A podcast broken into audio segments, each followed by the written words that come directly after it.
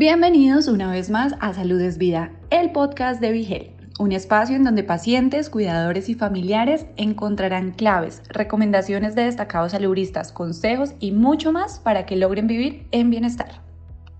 El dermatólogo Rogelio Mercado se une a nuestro podcast Salud es Vida para que aprendas cómo diferenciar el prurigo nodular de otras condiciones dermatológicas. Si no conoces mucho sobre esta enfermedad, esta es tu oportunidad para aclarar las dudas y alcanzar diagnósticos correctos. Reproduce este podcast y presta atención a las recomendaciones del especialista. Saludos amigos de Be Health, Lili García con ustedes. Bueno, existen muchísimas condiciones de la piel, muchos tipos de dermatitis, algunas más conocidas que otras. Esta tiene un nombre un poco extraño.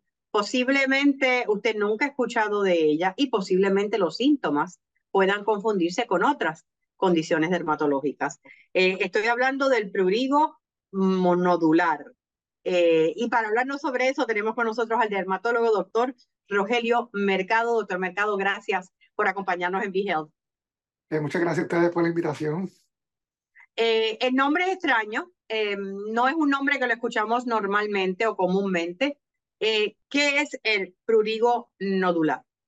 El prurigo nodular es una condición inflamatoria crónica de la piel de causa desconocida, ¿verdad? Eh, lo podemos describir, son como unos abultamientos en la piel, ¿verdad? Prurigo eh, viene de pruritus, ¿verdad? Que de picor, y nodular, pues de, nódulo, ¿verdad? Y usualmente eh, las lesiones en la piel, la misma persona se los, se los causa por rascado crónico. entonces, la causa, ¿verdad? ¿Por qué le da el picor a la persona? Es lo que no se sabe, ¿verdad? Eh, eh, a ciencia cierta, ¿verdad? Está la, la, teoría de que es una variante de dermatitis atópica, ¿verdad? Que es otra condición eh, inflamatoria. está la otra variante que, piensa que es algo neuropático. Y también está la, la, variante que, que, es secundaria a, a, alguna condición ¿verdad? sistémica. Por ejemplo, diabetes, fallo renal, fallo hepático. ¿verdad? Esas condiciones causan picor y por tal motivo pues la persona se rasca y se causan las lesiones. Eh, también están las causas neurológicas, ansiedad, trastorno obsesivo compulsivo, que la, piel, la, persona tiene una, una, compulsión por estar rascándose crónicamente y se causa esas lesiones. Ok, pero eh, la pregunta es que viene primero, el huevo o la gallina. O sea, vienen las lesiones y la persona se la empeora al rascarse o esas lesiones surgen del picor. las lesiones surgen por el picor. Okay. Eh, exacto. ¿Qué es lo que causa el picor? Es lo que, eh, es lo que diferentes razones. Correcto, eh, pueden ser diferentes razones. Cuando menciona que pues, puede ser asociada o parecida a dermatitis atópica, entonces a la hora de diagnosticarla, yo sé que hay muchas condiciones, ¿verdad?, de, de, de, la piel que a veces se confunden, a veces toma tiempo poder dar un diagnóstico certero. ¿Cómo se sabe? usualmente la dermatitis atópica tiene las lesiones típicas, ¿verdad? De la, la persona, el, enrojecimiento, escoriación. Y entonces uno puede ver ambas lesiones, el prurigo y la dermatitis atópica, ¿verdad? En, en una misma persona. El prurigo puede parecerse a otras cosas, por ejemplo, a una verruga, a un cáncer de piel. En esos casos, pues es necesario hacerle biopsia para descartar, ¿verdad? Esas otras, esas otras condiciones. Hay otros pacientes porque de, de, inicio uno los ve y uno dice, pues esto es prurigo nodular clásico y con eso no hay problema, pues uno le da el diagnóstico rápidamente. Eh, mencionó eh, la palabra inflamación. Eh, se habla mucho de que a veces con los cambios en la dieta hay, hay, hay, ¿verdad? condiciones inflamatorias que, que mejoran. ¿Ha notado esto en sus pacientes?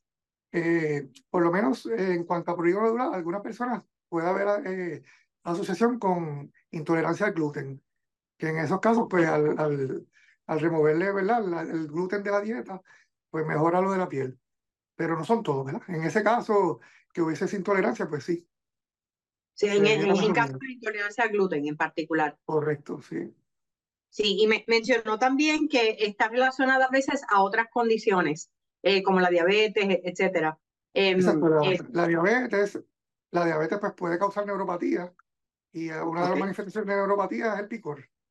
Eh, que es común en pacientes diabéticos, pacientes hepáticos, ¿verdad? que acumulan este, eh, toxinas en el cuerpo, pacientes eh, renales, pues, pues ambos pacientes pueden padecer el picor crónico y el picor crónico puede llevarlo al prurigo nodular.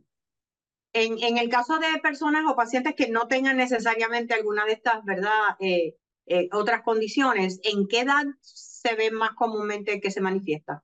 Eh, de los 40 en adelante. Creo que el 45 el promedio más o menos, y es más común en, en damas.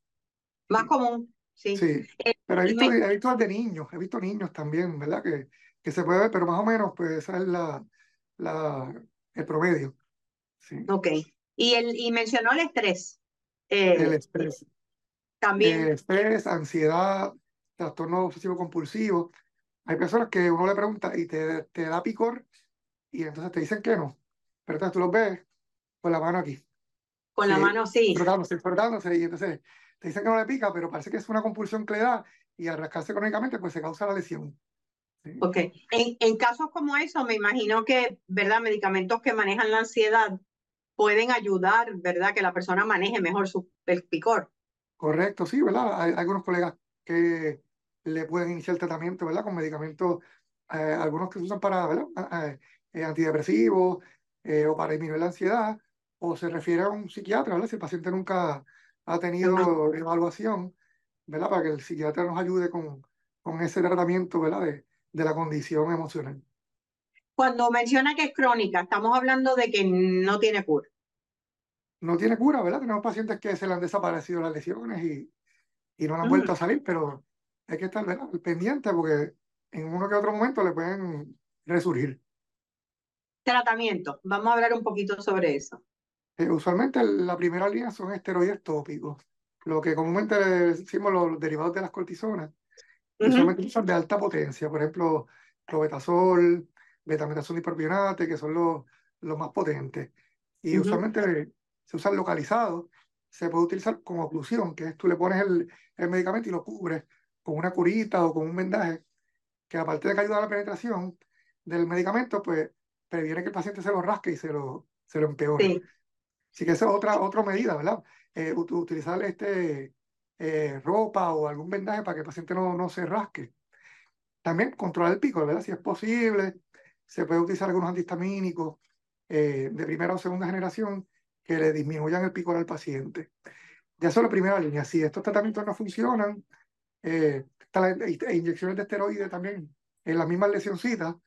Ujú. Y pues tratamiento sistémico, pues está el, el dupilumab, que se aprobó recientemente para, para esta condición, que inicialmente tiene aprobación para dermatitis atópica y se ha visto que es efectivo también para, para el prurigo. Ese es un medicamento biológico. Es biológico, correcto. Es sí. biológico. ¿Y qué es lo que hacen esos medicamentos que los hace tan efectivos en muchas ocasiones? Pues el, el dupilumab inhibe, interleuquina 4 y 13, que estas interleuquinas son las que bregan con el sistema inmunológico y pues, eh, eh, pues, van asociadas con la cadena de picor y disminuir el picor al paciente, pues mejoran las lesiones. Ok. Hay algunas eh, condiciones también dermatológicas que eh, pues el, el, el, el bañarse con ciertos tipos de jabones, etcétera, ayuda, igual que las telas, a utilizarse. En el caso del, del prurigo también. Eh, sí, hay, hay- hay pacientes que de prurigo que tienen la piel bien, bien reseca y entonces al utilizar los limpiadores diseñados para piel sensitiva, sin fragancia, utilizar humectante, pues también ahí le mejora un poco, ¿verdad? En, ese aspecto. Sí, y en cuanto a la ropa, pues la- las lanas, los poliésteres, esas telas sintéticas Ujú. tienden a empeorarle. Se, se prefiere algodones con eh, colores claros y no utilizar detergentes con fragancias también, que todo eso puede empeorar. O sea que eh, cuando a la hora, como hay tantos, ¿verdad? Síntomas que se parecen a otras condiciones, es la observación, ¿verdad? Del médico, aparte de algunas pruebas clínicas también. Correcto, o sea, la, la, la primera ¿verdad? herramienta es la observación, ¿verdad? Con, eh, gran parte del, del diagnóstico preinaugural se puede hacer clínicamente, sin necesidad de biopsia, ¿verdad? En pacientes Ujú. que a lo mejor tengan múltiples lesiones raras, que uno piense en alguna otra condición, ¿verdad? Pues ahí se le hace la biopsia. ¿Hay alguna parte del cuerpo en particular que el prurigo, pues, es, es más común? Eh, las extremidades, brazos, piernas, son las áreas más comunes. Sí, muchas veces lo vas a ver más frecuente en el lado no dominante. Si el paciente es derecho, vas a ver las lesiones mayormente en el lado izquierdo. Ah, qué interesante. Sí. ¿Se sabe por qué? Eh, pues, usualmente, ¿verdad? El- usualmente cuando uno se rasca con la mano más dominante. Pues, claro, claro, natural. Sí, sí, sí. Sí, te rascarías el lado izquierdo con la mano derecha. Sí. O sea que aquí estamos hablando que mucho de la, de la, el proceso de, de, de manejar la condición es bajar la ansiedad y el deseo de rascarse. El deseo, sí. Pero, ¿verdad? decirlo, de decirlo hacerlo es difícil, ¿verdad? Es bien difícil. No se lo voy a decir al paciente porque a, nivel de cerebro se crea como un, un círculo de que, pues, rasco, eso la sensación va por los nervios, va a los centros del cerebro que están asociados con el placer y crea como una sensación de placer. El paciente no se deja de rascar hasta que se causa dolor. Y entonces ahí ya la, lesión está escoriada, ¿verdad?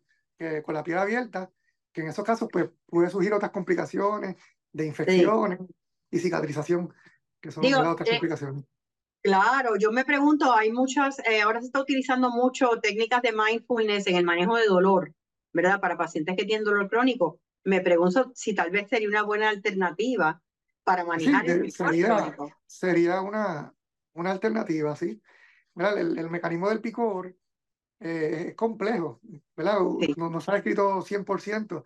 Inicialmente se pensaba que era por histamina y se ha visto que no uno le puede dar antihistamínico al paciente y como quiera seguir el picor. Así que ah, es mucho más complejo. Sí, el, el picor se maneja, a algunos pacientes antihistamínicos le funciona, hay otros pacientes que tienen que ser, entonces, eh, neuromoduladores, por ejemplo, el gabapentin, eh, que, que utilizan para neuropatía y pueden mejorar.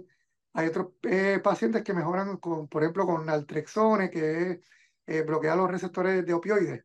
Eso se, utiliza para controlar la, la, ¿verdad? revertir los efectos de, de los narcóticos. Sí, algunos pacientes se pueden tratar con eso. Pues son casos ya más, más severos. Y, más severos. ¿Nota, ¿Nota que hay una predisposición genética o se habla de eso? Eh, pues de eso no, no, no, no, no se habla mucho, ¿no? ¿verdad? No. No, pero sí, ¿verdad? Sí, sí condiciones psiquiátricas se ven, ¿verdad? En, eh, en predisposición genética, pues existe una alta posibilidad, sí. O sea que aquí estamos hablando de que una persona que tenga ese tipo de picor, esas lesiones, ir a su médico primario, sé que, ¿verdad? Debería, para que entonces sea referido a su dermatólogo y comenzar un tratamiento, pero que también tiene que ayudarse a sí mismo, ¿verdad? Trabajando con otro tipo de, de terapia. ¿verdad? Tiene que ponerle de su parte, ¿verdad? Ser bien adherente a la terapia y, receptivo también, ¿verdad? Por ejemplo, a veces siempre existe el tabú de las condiciones psiquiátricas y uno a veces refiere al psiquiatra y el paciente no va. Este, que a veces esos manejos interdisciplinarios son los que hacen falta. Hacen falta definitivamente en este tipo de condición, ¿verdad? Para poder desarrollar una calidad de vida óptima. Muchísimas gracias al doctor Rogelio Mercado. Gracias por, por sus palabras y por inspirar a pacientes o familiares de pacientes que nos estén escuchando en estos momentos y gracias a ustedes siempre por acompañarnos y será hasta la próxima.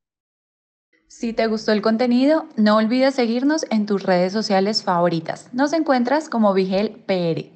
Todos los temas de interés para alcanzar tu bienestar hacen parte de Salud es Vida, el podcast de Vigel.